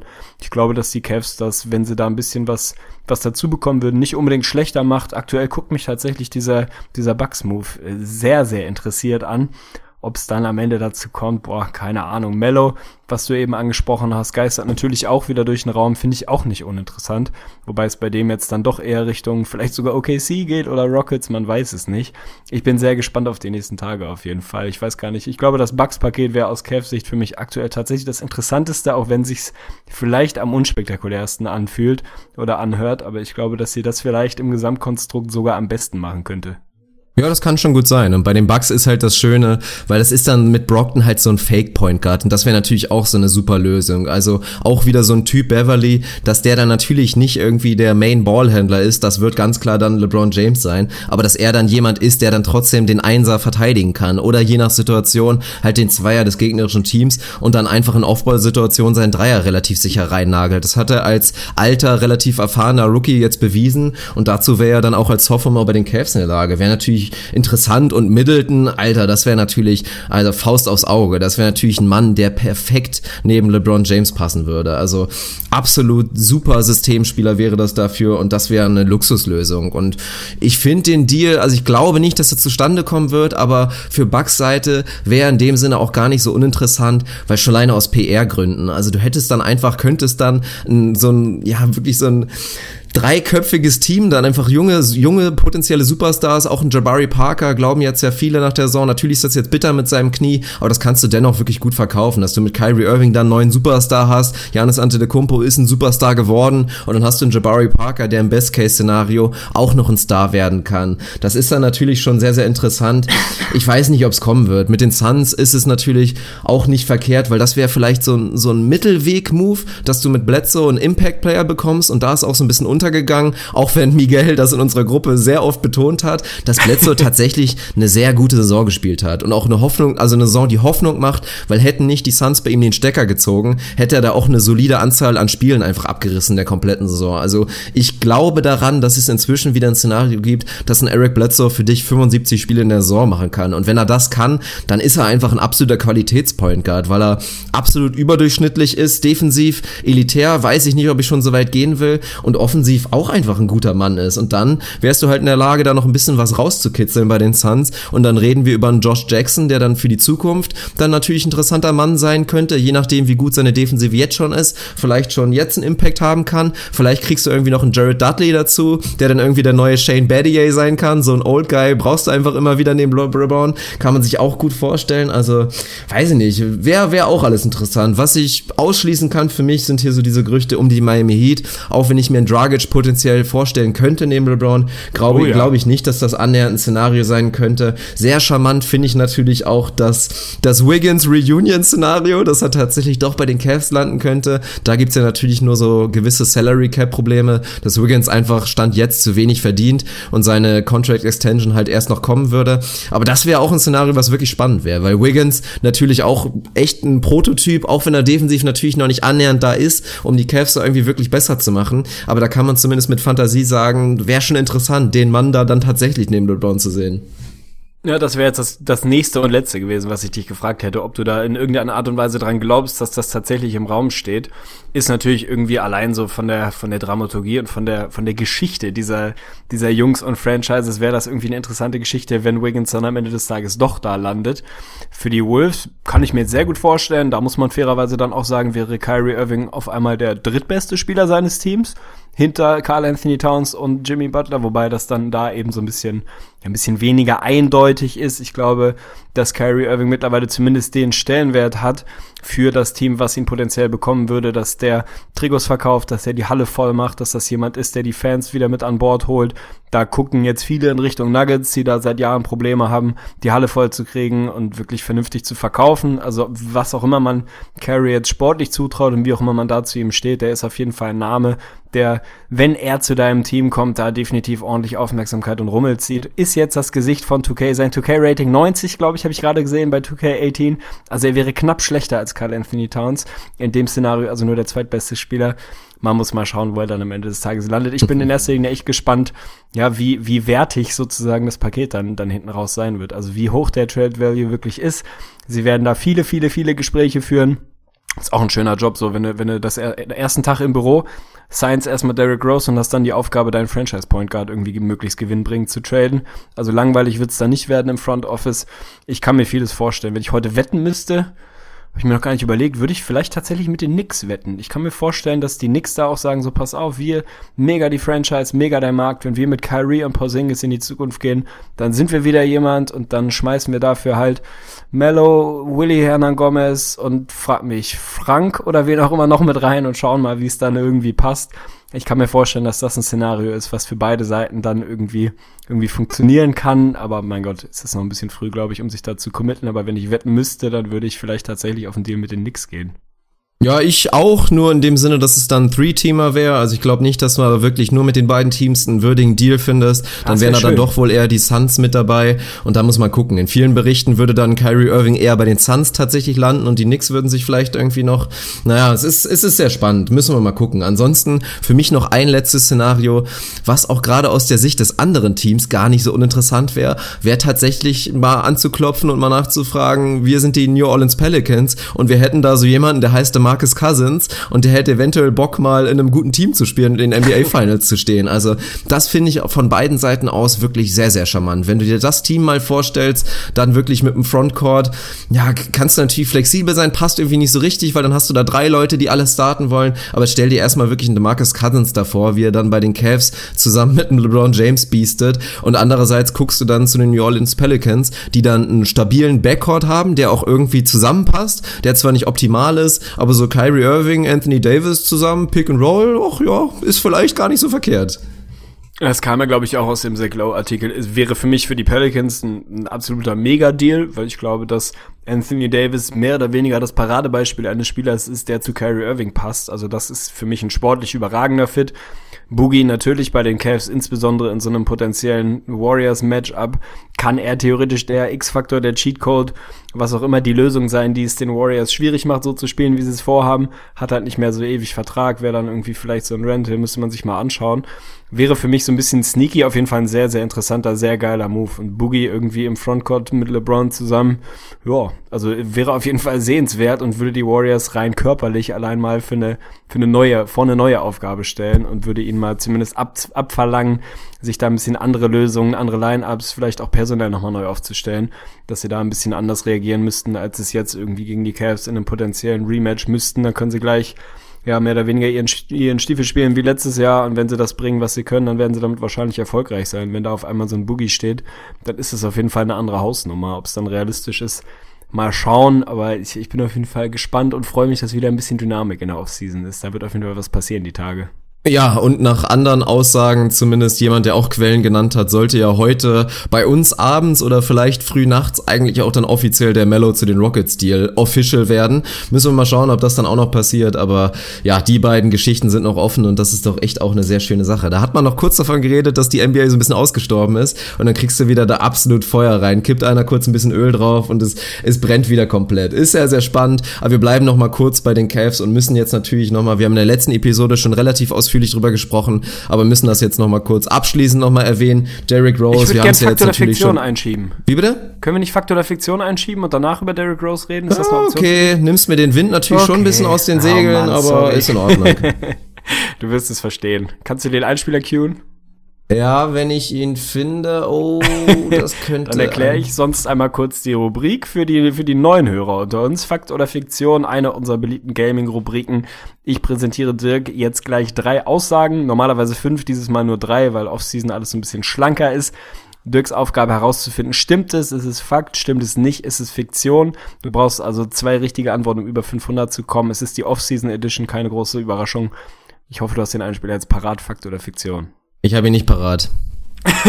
Hast ihn nicht Dann parat. muss ich jetzt ihn improvisieren. Schon wieder, tu es. okay. Weißt du, was du bist? Lügen tust du. Dat bist du. Fakt oder Fiktion? Verdächtig nah am Original. Also hört mal rein in das Original. Das war tatsächlich ein ganz guter Job von dir. Wie gesagt, Off-Season Edition ist es. Wir haben die Themen am Rande schon thematisiert. Also eine Thema folgt gleich noch. Insofern hast du einen kleinen Standortvorteil. Es gab eben nicht allzu viel zu besprechen. Aber Aussage Nummer eins, darüber haben wir heute noch nicht gesprochen, haben wir im letzten Podcast gesprochen. Meine These, geht mal nach dem Anteil des Gehalts am Salary Cap des Teams. Ist JJ Reddick im nächsten Jahr der bestbezahlte Spieler der NBA? Fakt oder Fiktion? Es geht also nicht um die Millionenanzahl, sondern um den prozentualen Anteil am Cap des Teams. Dann wäre JJ Reddick der bestbezahlte Spieler der NBA. Fakt oder Fiktion? Das habe ich jetzt nicht ganz verstanden. Also wir reden jetzt nicht von Cap, was aktuell für jedes NBA-Team wirklich Cap ist, sondern wir reden jetzt davon, das, was, was, die, was die Sixers Stand jetzt ausgeben. So ist es. Okay, dann würde ich sagen, hast du dich minimal missverständlich ausgedrückt, aber jetzt weiß ich, wovon du redest. Und das kann tatsächlich sehr, sehr gut sein, weil die Sixers definitiv ein Team sind. Deswegen werden sie auch noch oft genannt, die noch Millionen über hätten. Also die werden, boah, wenn ich jetzt mal tippen müsste, werden in der nächsten Saison aktuell eine Payroll haben da müsste wahrscheinlich sogar eine 7 vorne stehen und dann irgendwas so in dem mittleren Bereich, was natürlich weit unter den Wert von vielen Teams ist. Und dann rechnest du da 23 Millionen von ein und dann sind wir da schon bei, ja, viel Prozent, um es mal kurz nachgerechnet zu haben. Und ich weiß nicht, ob es da einen Rivalen gibt. Also das hört sich verdammt schmackhaft an. Und bevor ich jetzt spekuliere, wer das sonst so sein könnte, gibt natürlich viele Jungs, die jetzt 30 plus verdienen, aber gibt das Team auch deutlich mehr aus. Ich kann mir vorstellen, dass das ein Fakt ist. Und sag jetzt einfach mal, das ist ein Fakt. Äh, es Ach, ist leider eine Fiktion, aber es war dicht dran. Also erstmal, erstmal entschuldige ich mich für die missverständliche Ausdrucksweise. Du hast es selbstverständlich richtig korrigiert. Es geht nicht um den allgemein in der Liga äh, verankerten Salary Cap, den jedes Team ausgeben darf, sondern tatsächlich um die Payroll, die sie bisher unter Vertrag haben. Hast es eigentlich sehr, sehr gut äh, organisiert, wollte ich gerade sagen, analysiert. JJ Reddick, ein Jahr 23 Millionen hat er bekommen. Die Sixers haben nach aktuellem Stand 82 Millionen auf der Payroll. Ach also ja, knapp über, knapp über 80 Millionen. Das sind für ihn dann 6, gut 26 Prozent des Caps, die er da im nächsten Jahr, nicht des Caps, sondern der Payroll, wie auch immer, die er im nächsten Jahr verdienen wird, ist tatsächlich Nummer drei damit in der Liga. Es gibt zwei Jungs, die noch noch knapp drüber sind. Das ist zum einen Gordon Hayward tatsächlich, der 29,7 verdient und damit bei den Celtics, die deutlich mehr auf der Payroll haben, gut 28 Prozent des Caps ausmacht und, und das war ein bisschen mein Gedanke, dass du darauf vielleicht kommst, tatsächlich der in dem Sinne quote-unquote bestbezahlte Spieler oder teuerste Spieler der NBA ist Paul Millsap im nächsten Jahr. Der mit seinen gut 31 Millionen auch tatsächlich rund 31 Prozent der Payroll der Nuggets ausmacht. Also der ist nach der, nach dieser Metrik in Anführungsstrichen der teuerste Junge. Reddick die 3, also Fiktion 01. Ja, das ist Gift. Das ist Gift. Jetzt hast du aber eine ganz gute, ganz gute Möglichkeit, das auszugleichen, würde ich sagen. Wir haben vorhin relativ lang über die Rolle von Kyrie Irving geredet. Meine These in der abgelaufenen Saison auf 36 Minuten gerechnet, also die per 36 Minutes Sets, die wir so lieben, war Kyrie Irving einer von nur sechs Spielern in der gesamten Liga, die mindestens 20 Field Goal Attempts geaveraged haben auf 36 Minuten. Einer von nur sechs. Fakt oder Fiktion? Einer von nur sechs. Also wie viele könnten denn da mit bei sein? Dann gucken wir. Ah, wo gucken wir denn am, am ehesten hin zu den Jungs wirklich mit den. Ach, das kann schon wieder sehr gut sein. Ist natürlich echt schon wieder eine schwierige Situation, weil gut, sind es dann vielleicht irgendwie acht. Also dass das bei Kyrie hinkommt. Ganz, ganz klare Geschichte. Ich weiß jetzt nicht, wie es bei den Warriors-Jungs unbedingt ist. Die haben natürlich auch relativ wenige Minuten gespielt, sich die Shots ein kleines bisschen mehr geteilt, könnten aber natürlich auch gut reinfallen. Zwei davon, zumindest einer. Mm, Isaiah Thomas hat das natürlich mit Sicherheit geschafft. Ob ein Kawhi Leonard das geschafft hat, mit sicher, oh, fast, fast nicht, würde ich sagen. Also der könnte da bei per 36 sogar, sogar drunter liegen. Und dann gehst du ein kleines bisschen weiter. Wiggins, Downs. Sag mir nochmal die Aussage, dann hau ich jetzt einfach einen raus. Ich habe echt keinen Bock zu analysieren gerade. Auf 36 Minuten gerechnet war Kyrie Irving im letzten Jahr einer von nur sechs Spielern mit mindestens 20 Field Goal Attempts. Fakt oder Fiktion? Es wäre jetzt einfach ein Assi-Move von dir, also er gehört definitiv dazu und es wäre jetzt ein Assi-Move von dir zu sagen, nee, es ist Fiktion, weil er war einer von acht. Also sage ich jetzt einfach mal, dass das ein Fakt ist. Weil ich kein Assi bin, das ist doch das Schöne. Da ist der Ausgleich, es ist tatsächlich so, das ist ein Fakt. Du hast also recht, auf Platz 1 thront meilenweit Lichtjahre überall natürlich Russell Westbrook mit fast 25 Field Goal Attempts auf 36 Minuten gerechnet. Meilenweit dahinter auf Platz 2 tatsächlich DeMar DeRozan, gut 21 oh. nimmt der. Isaiah? Boogie ist bei knapp, Boogie ist bei knapp 21, Isaiah Ui. Thomas hat sie mit dabei, 20,6. Dann wird's eng. Anthony Davis 20,3 und Kyrie ist tatsächlich die 6 in dieser Uha. Liste mit 20,2. Dann hast du nur noch drei Jungs, die ganz kurz dahinter sind, so in den 18, 19ern. Das wären Lillard, Mello und Stephen Curry gewesen. LeBron tatsächlich nur 17. Also ja. Curry hat da gerade auf Minuten gerechnet schon signifikant mehr Würfe genommen. Insofern hast du sehr, sehr hervorragend analysiert. 1-1 ja, so ist der Ausgleich. Es ist der Ausgleich. Freu dich ja, doch. Gut. Du hast Showdown. noch mit der dritten These, und das ist die Überleitung zu unserem danach folgenden Thema Derrick Rose, hast du jetzt die Chance, das Ding hier zu gewinnen. Meine These, Derrick Rose war im letzten Jahr der schlechteste Starting Point Guard im Defensive Rating in der Liga. Fakt oder Fiktion? Boah, das heißt ja, er müsste schlechter gewesen sein als Damian Lillard und das ist schon mal eine Aufgabe. Boah. Ja, also ich glaube, da muss man gar nicht mehr weiter drüber nachdenken und überlegen, wer das sonst sein könnte. Das wird sich eigentlich ziemlich sicher zwischen den beiden abgespielt haben, oder? Wenn ich, wenn ich kurz mal überlege, aber eigentlich, ja, vielleicht vergesse ich gerade noch irgendeinen Dark Horse. Und dann ist natürlich die Frage, wen siehst du da bei den, bei den Nuggets eventuell, da, boah, ob da vielleicht noch einer ist. Aber war Derrick Rose schlechter als Damian Lillard? Also, ich hoffe einfach mal, nee, ich, ich will jetzt, weil ich will positiv gleich werden. Das soll eine positive Überleitung werden. Ich will nämlich gleich natürlich sagen, wie, wie gut ich diesen Derrick Rose dir sehe. Und deswegen hoffe ich jetzt einfach mal, dass es nicht stimmt. Derrick Rose war nicht der schlechteste Defensive Point Guard der Liga. Das ist korrekt, aber falsch analysiert. Also du hast recht mit der Aussage, Derrick Rose war nicht der schlechteste in dieser Metrik. Sie lag allerdings nicht an Damian Lillard, sondern an D'Angelo Russell, der da tatsächlich Ach, das ja. Schlusslicht bildet. Also der ist die glorreiche 30 in dieser Liste. Derrick Rose ist tatsächlich die 29, also unter den startenden Point Guards im Defensive Rating, im reinen Defensive Rating war er da der zweitschlechteste. Kyrie, Fun Fact, auch nur Platz 24, also hat sich auch nicht mit Ruhm bekleckert. Und natürlich ist auch Damon Lillard da sehr, sehr weit unten zu finden. Aber wenn man die reinen Starter nimmt, dann hat diese Metrik tatsächlich der gute D'Angelo Russell gewonnen. Insofern stimmt die Aussage, beziehungsweise deine, deine These, dass die Aussage nicht stimmt, stimmt. Also es ist Fiktion. Und du gewinnst Fakt oder Fiktion in der Offseason Edition mit 2 zu 1. Das ist doch wunderschön. Guter Bounceback. Freut mich. Shoutout. Ja, mit einer relativ schlechten Leistung das Ding nach Hause zu holen, ich bin zufrieden, muss ich sagen.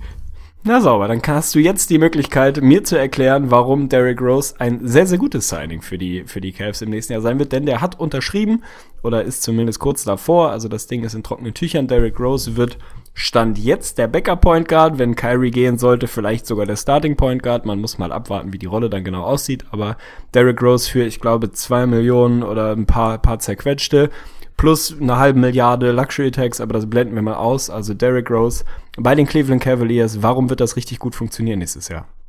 Für mich gibt's da zwei große Punkte. Ich fange mit der persönlichen Ebene an. Und da muss ich sagen, finde ich einfach, dass es eine großartige Entwicklung ist, die Derrick Rose da gerade so ein bisschen angeht. Also das haben wir ja auch schon in der letzten Saison gesehen. Da haben wir auch in der letzten Episode drüber gesprochen, dass Derrick Rose eingesehen hat, dass er keine Dreier nehmen sollte, dass er die nicht werfen sollte, nicht nehmen sollte, weil er sie einfach nicht trifft.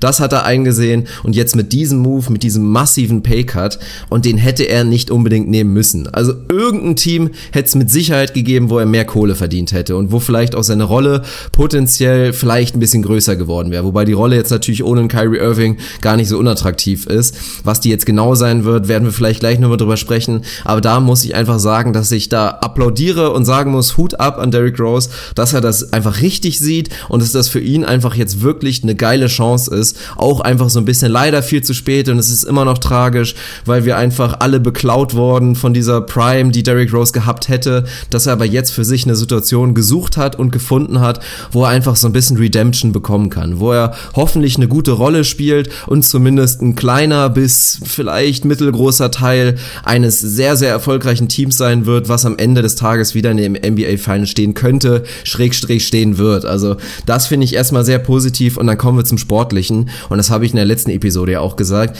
Derrick Rose hat keine so schlechte Saison gespielt. Also klar, der defensive Aspekt hast du jetzt gerade genannt, bloß da muss muss man vielleicht auch mal so ein bisschen sagen, waren die Knicks nicht die optimale Situation, werden die Cavs zwar auch nicht sein, aber ich finde zumindest, dass er offensiv da, wie gesagt, einen richtigen Schritt in die Richtung gemacht hat. Und was ich mir einfach gut vorstellen kann bei den Cavs, da bin ich dann eher wieder in dem Szenario, dass er nicht der Starting Point Guard sein wird, sondern eher so viel mit Bank-Lineups spielen wird. Und da habe ich einfach auch mal ein bisschen reingeguckt bei den, bei den Knicks.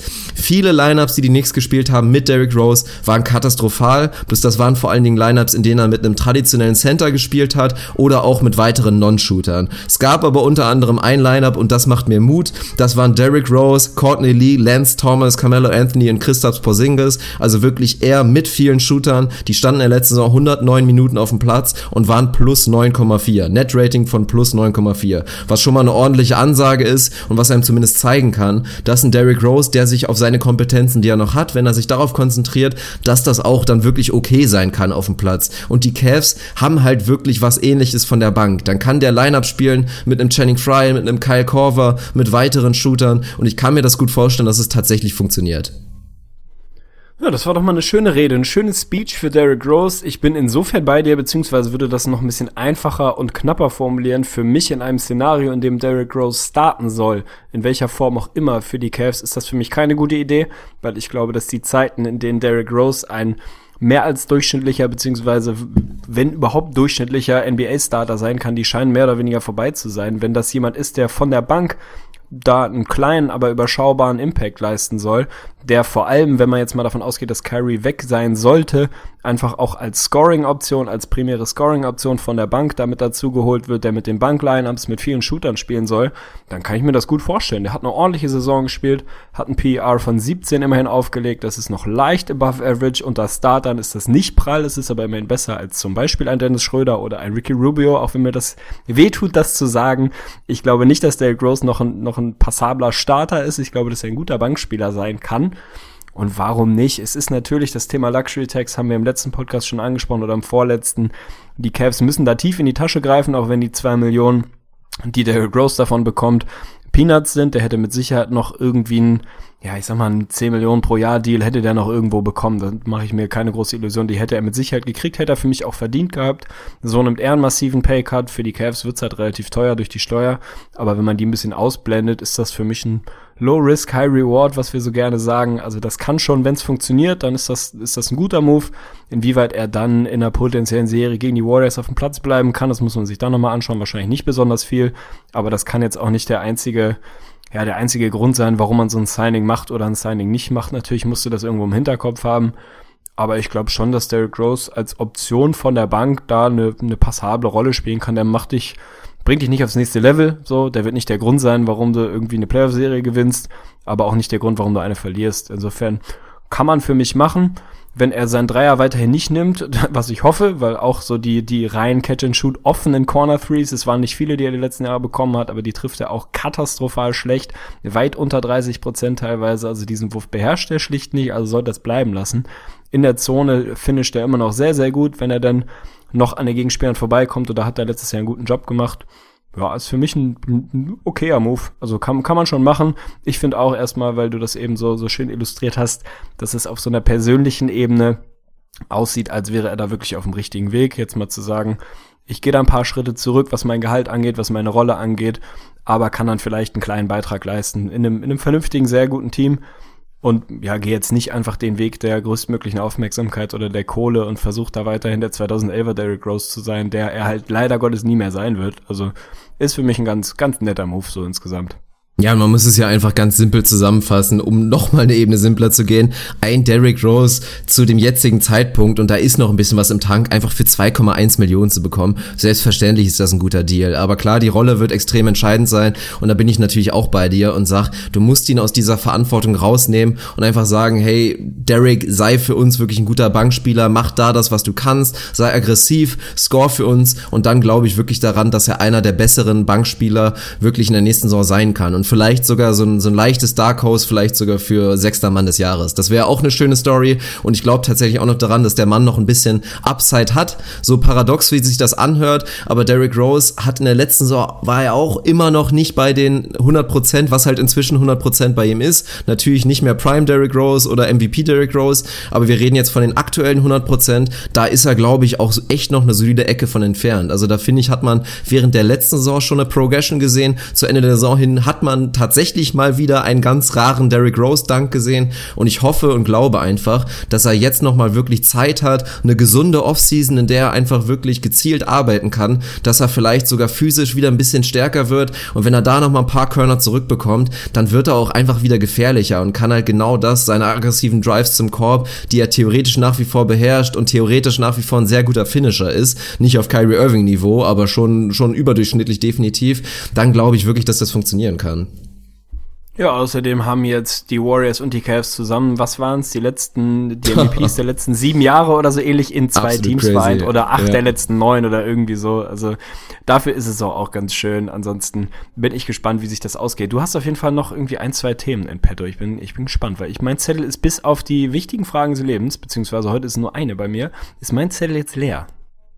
Ja, also ich habe noch ein ganz kleines Thema und das ist, ja, ich will dich einfach fragen, du bist ja so ein, so ein Raptors-Sympathisant und da fand ich es ganz ja. interessant, waren da zwei Sachen, über die wir noch nicht geredet haben. Eine, das war so ein Bericht, der ist schon ein bisschen älter, fand ich ganz gut, da hat sich Dwayne Casey erstmal dazu geäußert, dass er in der nächsten Saison wirklich DeMar DeRozan öfter Point Run werden will, dass er öfter den Ball in der Hand haben soll, um die Raptors einfach ein bisschen variabler zu machen. Also für seinen Geschmack war das ein bisschen zu viel Kyle Lowry und dann einfach ein kleines bisschen zu berechnen berechenbar mit Derrick, äh, mit Derrick Rose, sage ich jetzt schon wieder, mit DeMar DeRozan Offball. Und er will es wirklich genau jetzt so ein bisschen umdrehen, da die prozentuale Verteilung ein bisschen ändern und sagen, wir wollen mehr DeMar wirklich mit dem Ball sehen und einen Kyle Lowry, der einfach dann Offball natürlich mit seinem präzisen Dreier eine absolute Waffe werden kann. Und dazu kam dann jetzt relativ brandheiß rein, war auch mal wieder so ein klassischer Snapchat oder auch Instagram Post. DeMar DeRozan arbeitet scheinbar extrem hart in dieser Offseason an seinem Dreier und hat da ein schönes Bild gepostet, da gibt's ja inzwischen inzwischen so moderne Maschinen, die deine Shots mitzählen und dir danach die, die deine Prozentzahl anzeigen können.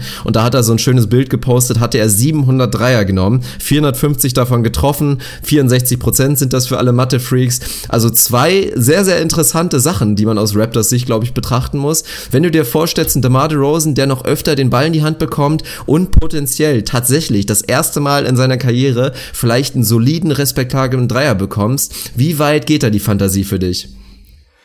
Ah, das ist eine spannende Frage. Also, wenn wir das mal chronologisch durchgehen, so wie du es präsentiert hast, DeMar DeRozan mehr mit dem Ball in der Hand gefällt mir. Gefällt mir vor allem, weil das, wie du richtig gesagt hast, im Umkehrschluss mehr Kyle Lowry Offball bedeutet. Und der ist definitiv gerade von den, von den absoluten Top Guns und Superstars auf der Eins, und so bezeichne ich ihn weiterhin, ist er da einfach einer der besten Offball-Spieler überhaupt, der da brandgefährlich ist mit seinem Dreier in hohem Volumen, sehr, sehr effizient. Das gefällt mir gut. Ob das jetzt reicht, um dich wirklich aufs nächste Level zu hieven, weiß ich nicht. Also ich glaube, die Raptors haben gezeigt im letzten Jahr, insbesondere in den Playoffs, dass sie, wenn sie das Roster nicht signifikant verändern, und das haben sie nicht, im Gegenteil, sie haben da wirklich die Bande beieinander behalten, haben mit CJ Miles für mich einen, einen schönen Move dazugeholt, aber der macht sich jetzt auch nicht irgendwie eine Ebene besser. Die Raptors müssen on-court reagieren und da ist auch Dwayne Casey in der Pflicht. Das hat auch Masai Ujiri immer mal wieder so durchklingen lassen, dass er sich da ja ein bisschen Entwicklung beim, beim rein systemischen Basketball, den, den sie mit diesem Roster spielen können, dass er sich da ein bisschen Entwicklung erhofft, weil das einfach zu berechenbar war. Es war am Ende gerade in den Playoffs war es zu viel ISO-Ball, zu viel Hero-Ball und sie haben eben zwar mit DeMar DeRozan elitär guten ISO-Scorer, äh, aber eben auch nicht den zweiten dazu, wie es vielleicht die Cavs haben, die dann mit Kyrie und LeBron da zwei Jungs haben, die sie reinwerfen können. Also da musste sich ein bisschen was tun die Idee, DeMar DeRozan dann ein bisschen mehr den Ball haben zu lassen und Lowry Offball gefällt mir gut. Mit CJ Miles hast du einen sehr, sehr guten Shooter dazu bekommen, also das kann schon funktionieren. Den Dreier von DeMar DeRozan, ja, puh. Also ich meine, es ist, glaube ich, kein großes Geheimnis. Wenn der Kerl einen verlässlichen Dreier hätte, irgendwie, weiß ich nicht, 35, 36 Prozent würde mir ja schon reichen. Ich erwarte ja nicht, dass der 40 Prozent schießt. Aber wenn du ihn einfach nicht mehr komplett stehen lassen kannst, nicht mehr unter jedem Screen durchwandern kannst und ihn da einfach draußen parken lassen kannst, dann wäre der ja wirklich ab, an der absoluten Grenze zum Megastar in der Liga. Der hat ein Midrange-Game, was wenig andere haben. Obwohl in, er in Anführungsstrichen so berechenbar ist, scored er jedes Jahr und insbesondere letztes Jahr sehr, sehr effizient, sehr hochvoluminös und hat einfach sein Midrange-Game absolut perfektioniert. Wenn der es schafft, da noch ein bisschen mehr Respekt bei der Defense irgendwie zu, ja, zu generieren, dass er da noch ein bisschen mehr Platz hat, um dann an seine Sweet Spot zu kommen und da vielleicht ein bisschen offener ist. Der muss den Dreier ja von mir aus nicht mal mit hohem Volumen nehmen, aber er muss ihm einfach zugetraut und abgenommen werden. Er muss ehrlich verteidigt werden. Dann kann der da absolut nochmal aufs nächste Level kommen und der hat ja letztes Jahr schon, schon massiven gemacht. Traue ich ihm das zu? Puh, theoretisch ja, der hat einen wunderschönen Wurf. Warum soll der nicht, wenn du einen langen Zweier hast, warum sollst du nicht auch einen Dreier haben? Und vor allem irgendwie so ein Corner Three, der auch nicht länger ist. Hat halt die letzten Jahre nicht geklappt. Warum auch immer, wird irgendwelche Gründe dafür geben. Aber pff, also erstmal werde ich sehr euphorisch bei der Vorstellung, auch wenn jetzt 703er und 64 Prozent bei komplett uncontested, nehme ich mal an, jetzt auch nicht überragend gut ist, muss man fairerweise auch mal dazu sagen. Aber wenn du mir sagst, dass der den einigermaßen verlässlich trifft und respektiert wird, dann würde ich schon behaupten, bringt das die, die Raptors ein halbes Level weiter nach vorne. Ja, das sollte doch das Minimum sein, würde ich sagen. Aber ganz klar, du sprichst es eben schon an, 64 Prozent hört sich super an, aber wirklich, wenn du viele Dreier im Rhythmus nimmst und dann auch natürlich uncontested, dann sind 64 Prozent dann auch nicht mehr so gut, wie du schon sagst. Also da Elite-Shooter werden da mit Sicherheit Werte auflisten, die, da steht gerne mal eine 8 vorne und es gibt mit Sicherheit viele Leute, vorne, ja. die jetzt Hörer von uns kennen und die irgendwo in der Regionalliga spielen, in der Oberliga einfach sehr gute Shooter sind und die so eine Prozent, Prozentzahl auch schaffen würden. Aber von DeMar DeRozan erwartet ja auch wirklich keiner, dass er irgendwie ein 40%-Shooter wird oder ein Elite-Shooter von draußen, aber halt genau das, was du meinst, dass er das einfach im Arsenal mit drin hat und einfach respektiert werden muss. Also wenn er das schafft, hat er für mich in der aktuellen NBA auch wirklich den, den First Claim tatsächlich dann wirklich der am ehesten dran zu sein am Erbe von Kobe Bryant, weil Absolut. das ist einfach so ein kleines bisschen unterschätzt. Wir sind ja auch Leute gewesen, die Kyle Lowry gerne gehypt haben und die oft gesagt haben, er ist theoretisch sogar der wertvollere Spieler für die Rap Raptors zumindest gewesen in den letzten Jahren, aber man muss einfach den Hut da einfach nochmal ziehen von einem DeMar DeRozan. Das gibt's schon verdammt selten, dass jemand mit so einer ganz, ganz klaren Limitierung im offensiven Arsenal einfach trotzdem so elitär sein kann in dem, was er macht. Also in, einfach eine absolute Offensivwaffe zu sein, obwohl man eigentlich quasi keinen existenten Dreier hat. Also das ist der absolute Wahnsinn. Und wenn er den bekommt, dann, dann freue ich mich drauf. Und das würde dann auch wirklich dazu führen, dass ich mir gerne noch ein paar mehr Raptors-Spiele reinziehe in der neuen Saison. Ja, absolut, zumal du mal sehen musst, der Kerl ist in meinem Kopf zumindest 27, vielleicht ist er 28, aber irgendwie so die Größenordnung. Der ja, ist halt auch noch mal ein paar Jahre jünger als Lowry, geht in die Prime, der wäre nicht der Erste, der in dem Alter jetzt nochmal einen Skill irgendwie dazu ausprägt. Wie gesagt, der wird nie ein 40% Dreier-Shooter sein, muss er auch gar nicht. Aber wenn er den einigermaßen ja, so ins Arsenal bekommt, dass er respektiert und ehrlich verteidigt werden muss, dann ist das ja fast ein sneaky Borderline fünfter Platz MVP Bold Prediction Move für mich hier. Also dann ist DeMar DeRozan auf jeden Fall auf einmal in einer, in einer absolut elitären Liga, Liga angekommen, wo er eigentlich jetzt schon ist, aber wo ihm eben immer noch so ein, so ein bisschen was fehlt, um da mit den absoluten Megastars genannt zu werden. Wenn der noch einen verlässlichen Dreier hätte, spätestens dann gehört er da definitiv rein. Ja, muss man auf jeden Fall nochmal betonen. Hat es übrigens recht, 27 Jahre, wird bald 28. Am 7. August ja, okay. ist es soweit. Also entert er wirklich gerade erst seine Prime eigentlich und hat auch wirklich noch genug Zeit, da an seinem Dreier zu arbeiten. Also sollten wir uns darauf freuen. Die nächsten zwei, drei, vier Jahre DeMar Rosen sollten, glaube ich, echt ganz geil werden. Ja, sauber. Jetzt bin ich wieder maximal hyped auf die Raptors-Season. Also vielen Dank dafür. Diese Info war mir vorbeigegangen, weil ich einfach nicht so im Social-Media-Ding drin bin. Oder nicht so wie du jedenfalls. Aber ich bin absolut hyped. Also meine Bold Prediction wird dann wahrscheinlich mit den Raptors zu tun haben. Und ich werde sie massiv übertippen. So wie jedes Jahr. Geil. Conference Finals im, im Osten. Boston Celtics gegen Toronto Raptors. Erstrunden aus bei den Cavs. ja. ja, wahrscheinlich. CJ Miles wird 20 plus scoren. Einfach weil es geht. Ja, das ist doch schön. Dann würde ich sagen, sind wir sehr, sehr gespannt, was sich in der Zwischenzeit tun wird und worüber wir dann in der nächsten Episode sprechen. Also, oh ja, oh ja. da ist dann wahrscheinlich ein bisschen was passiert. Dementsprechend freuen wir uns drauf. Aber jetzt runden wir diese bisher doch, glaube ich, ganz gut gelungene Episode einfach nochmal ein bisschen off-topic ab. Und ich cue den Einspieler, weil den habe ich tatsächlich parat. Und dann Oha, werden wir uns jetzt nochmal. Wie bitte? Den für die wichtigen Fragen des Lebens, den kenne ich noch gar nicht, glaube ich. Nein? Oha, ich bin gespannt. Nee, ich glaube, den hattest du letztes Mal irgendwie nicht parat. Oh. Ich, mal schauen, hau mal rein. Ich weiß ehrlich gesagt auch selber nicht, was jetzt kommt. Also ich bin auch gespannt. Gut. Wer ist eigentlich der Vögli? Natürlich ein Airhorn. Und warum kriegt er immer einen Shoutout?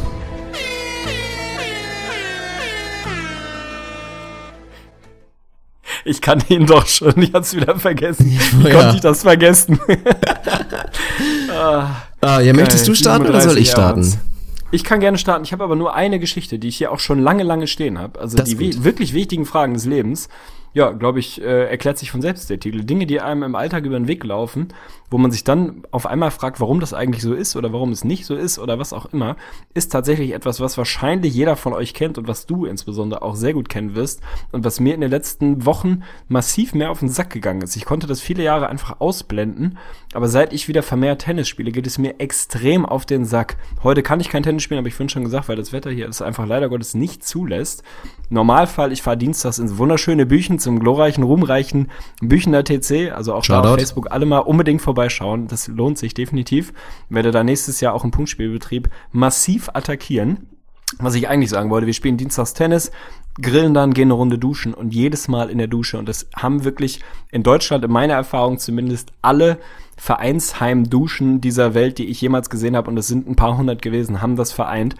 Die, in der Regel haben sie ja eben nicht so einen Hahn zum Aufdrehen und Zudrehen, was ich verstehen kann, weil irgendein Idiot das Ding sonst auflässt und dann läuft's ja die ganze Nacht durch, sondern haben diesen Druckknopf, der dann Temperatur jetzt mal ausgeblendet, die funktioniert auch nie. Es gibt immer kalt oder heiß und nichts dazwischen. Aber davon mal ab, dieser, dieser Default-Mode, wenn du auf diesen Knopf drückst, dann läuft da oben Wasser raus. Ich würde sagen, bei der durchschnittlichen deutschen äh, Vereinsheimdusche für ungefähr 2,7 Sekunden.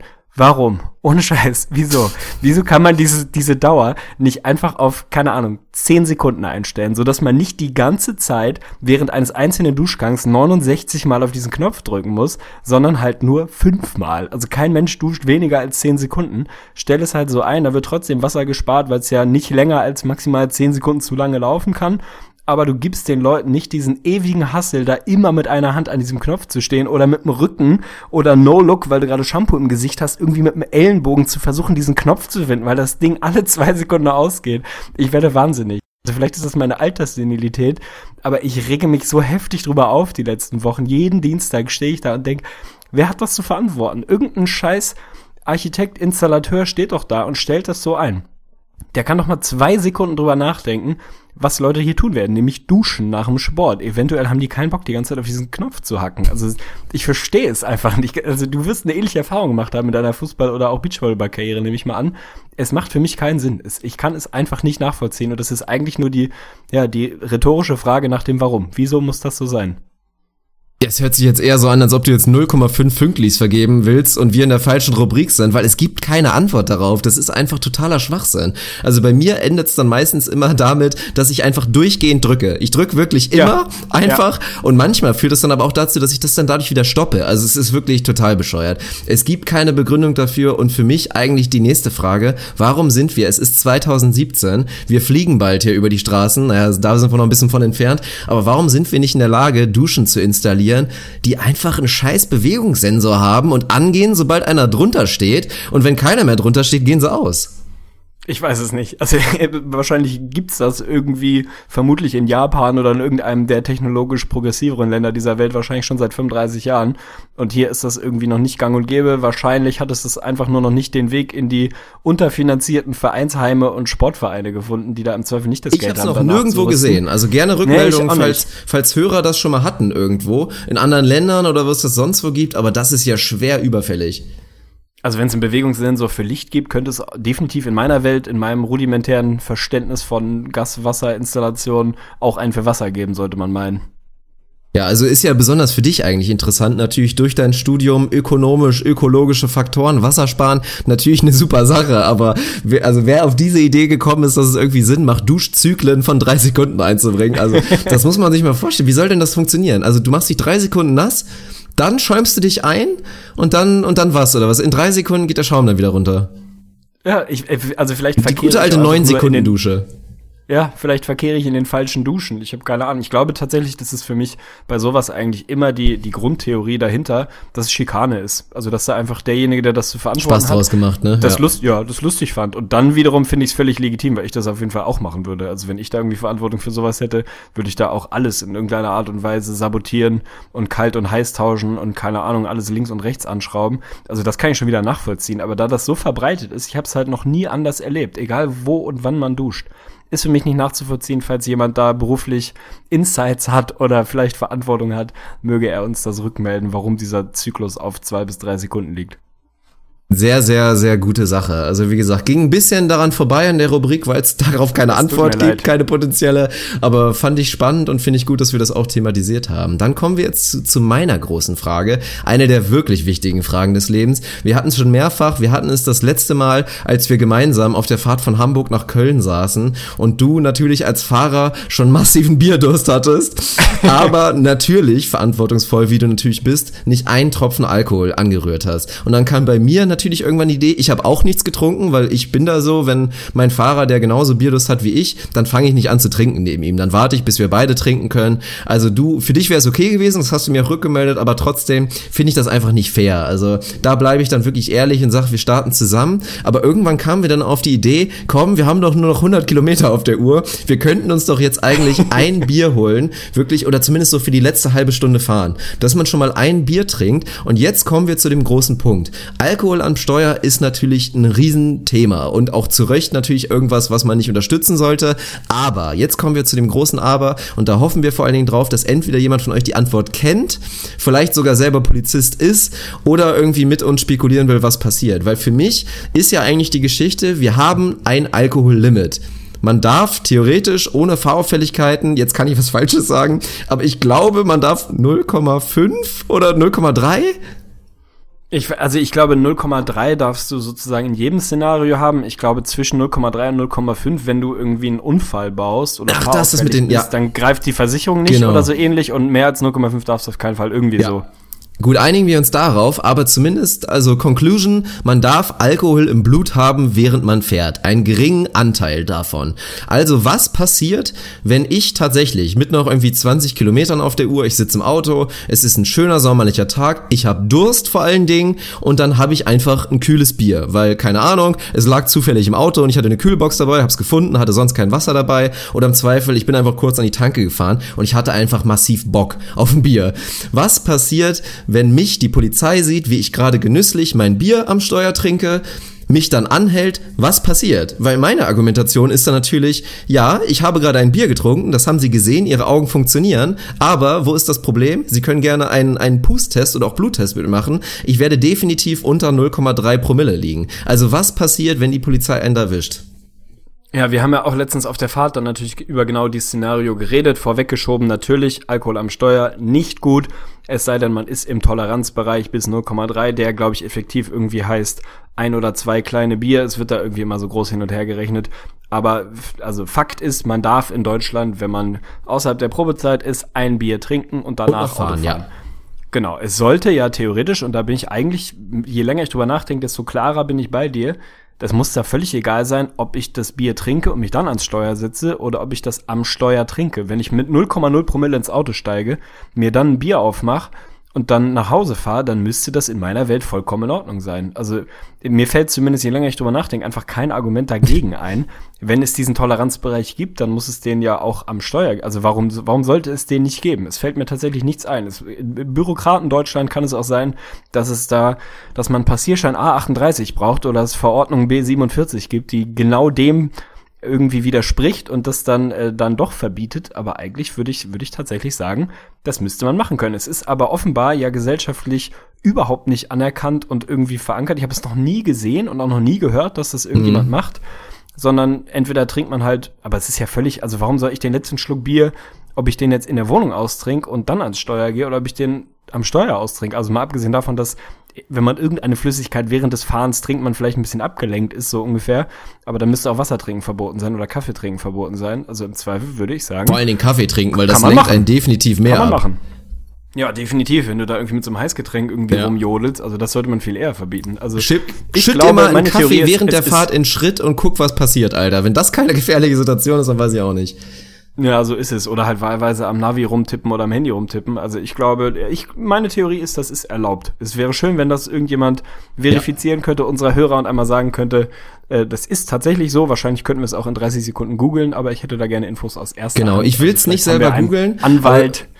Aber, aber, wir sind uns, glaube ich, beide einig. Irgendwie so dass wir, dass wir Probleme bekommen würden. Weil ich glaube, dass es wirklich realistisch ist, dass man dann angehalten wird, die Polizisten im Zweifel den Paragraphen auch nicht kennen, aber dann einfach sagen würden, ja, nee, nee, das ist Alkohol am Steuer, das ist verboten. Was ja natürlich auch wieder völliger Schwachsinn ist, weil selbst in einem alkoholfreien Bier, und das habe ich tatsächlich schon mal forciert, also ich habe schon mal genüsslich an meinem alkoholfreien Bier genippelt, als die, als die Polizei mir vorbeigefahren ist, ist aber nichts passiert. Weil dann hätte man ja definitiv argumentieren können, ja, nee, es ist ein alkoholfreies Bier, ich habe nichts falsch gemacht. Aber selbst in diesem Alkohol alkoholfreien Bier ist ein gewisser Anteil an Alkohol drin. Du kannst deinen O-Saft mal drei, vier Tage stehen lassen, dann ist da ein gewisser Anteil von Alkohol drin. Also es ist, es ist eigenartig. Deswegen, wir hoffen drauf auf die Erklärung und machen die Petition dafür auf. Es ist völlig okay. Also bevor ihr wirklich, und da muss ich jetzt auch nochmal sagen, hört bitte auf zu texten und am Handy rumzutippen, während ihr fahrt. Ich krieg wirklich die Krise, ich kann mich davon nicht ausnehmen, ich habe es auch mal gemacht, aber ich hatte wirklich tatsächlich ein augenöffnendes Erlebnis, als ich mal auf der Landstraße unterwegs war, kurz wirklich mal eine Nachricht nachgeguckt habe, eine, irgendwie eine wichtige SMS damals wahrscheinlich noch bekommen habe, einmal kurz nachgeguckt habe und dann schaue ich auf einmal in den Rückspiegel und dann ist da ein Fahrradfahrer hinter mir gewesen und ich dachte mir so, fuck, Alter, den hast du einfach nicht gesehen. Also den hast du tatsächlich nicht wahrgenommen und wäre ich ein kleines bisschen weiter rechts gefahren, dann hätte ich den Typen umgemäht. Also wirklich. Das ist einfach keine schöne Erinnerung und spätestens so eine Sachen sollten einem wirklich die Augen öffnen, dass du den Scheiß wirklich lässt. Und ich sehe es einfach immer wieder und krieg immer wieder das Kotzen. An Ampeln sowieso, an Ampeln würde ich sagen, holen inzwischen 80 Prozent der Leute zwischen 20 und 35 holen an der Ampel ihr Handy raus und gucken kurz Facebook oder was auch immer. Aber das hört auch während der Fahrt nicht auf. Also bevor ihr das macht, dann trinkt bitte lieber ein Bier und seid in dem Toleranzbereich von 0,3. Ja, kann ich, kann ich mich nur vorbehaltlos anschließen. Also das ist definitiv eine Unsitte, die sich so, ja, so eingeschliffen hat. Es gibt nichts auf der Welt und wirklich nichts, was so wichtig ist, dass man es während des Fahrens irgendwie am Handy machen muss. Und wenn es so wichtig ist, dass man es sofort machen muss, dann fahrt halt kurz rechts ran und macht es da. Es ist wirklich kein Akt, es gibt keine einzigen, keinen einzigen Grund dafür, warum man während des Fahrens an seinem Handy rumspielen muss. Ich habe es auch schon mal gemacht, habe es mir mittlerweile absolut abgewöhnt und verboten. Zum Glück weil das einfach was ist. Äh, es macht keinen Sinn. Es gibt keinen Grund dafür. Man macht sich, man wird seines Lebens nicht mehr froh, wenn man deshalb irgendwie einen Unfall verursacht, im Zweifel irgendwen von der Straße schießt oder was auch immer. Einfach bleiben lassen, fahrt auf den nächsten Rastplatz oder Parkplatz, schreibt dann eure SMS, macht dann euren Anruf, was auch immer, oder benutzt halt die Freisprechanlage oder mittlerweile kann man darüber, glaube ich, auch Nachrichten schicken, wenn man das irgendwie so mit so einer Diktierfunktion verknüpft. Macht irgendwie sowas, aber fummelt nicht während der Fahrt am Handy rum. Alles klar, Moralapostel, Fünkli und Tegel haben auch nochmal, Fünkli und Tegel haben auch nochmal zugeschlagen.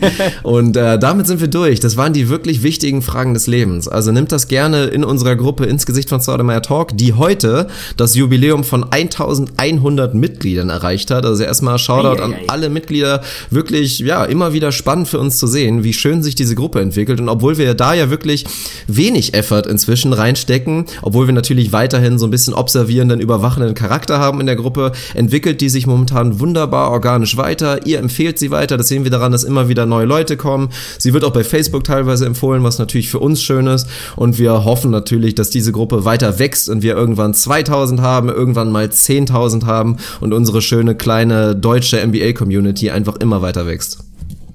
Ja, habe ich nichts hinzuzufügen. So ist es. Hast ja, dann höre ich, dann höre ich auf mit einer schlechten Nachricht, mit einer wirklich schlechten ei, Nachricht. Ei, ei. Ich habe viel Hoffnung gemacht und habe den Hype, glaube ich, schon so ein bisschen nach oben getrieben.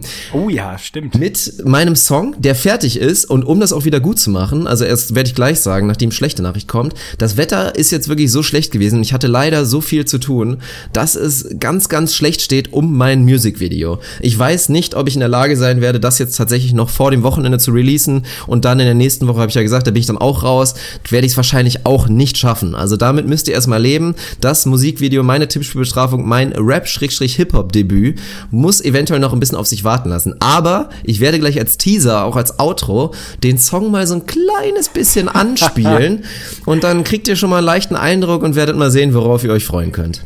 Ah, sensationell. Also ich bin nach wie vor maximal hyped. Ich bin ja schon in den Genuss gekommen und kann da nur ja, nur nochmal dafür werben, da dran zu bleiben. Das lohnt sich definitiv. Das sollte man nicht verpassen. Das wird ein, ja, die Musiklandschaft verändernder Tag werden, wenn dieses Video gedroppt wird. Oh Gott, also es hört sich schön an, aber ich glaube, so, so wird es dann doch nicht am Ende des Tages sein. Aber gut, vielen Dank dafür. Ich bedanke mich bei allen Zuhörern, die jetzt eine Stunde und fast 24 Minuten zugehört haben. Bedanke mich wie immer bei Arne Tegen, der einen extrem Kann stabilen Job heute gemacht hat.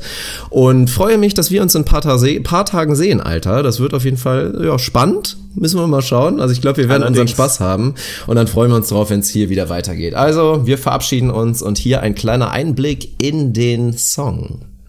Haut rein. Ähm, du Dirk, wie ist das eigentlich? Du machst einen NBA-Podcast, aber du kannst doch zu 0% Basketball spielen. Geht das überhaupt? Du musst dir das vorstellen wie einen guten Hip-Hop-Song. Diese ganzen Statistiken und die Recherchen, das ist so wie Autotune. Du musst das einfach ohne Ende überall raufklatschen, bis keiner der merkt, dass du eigentlich gar keine Ahnung von der Scheiße hast.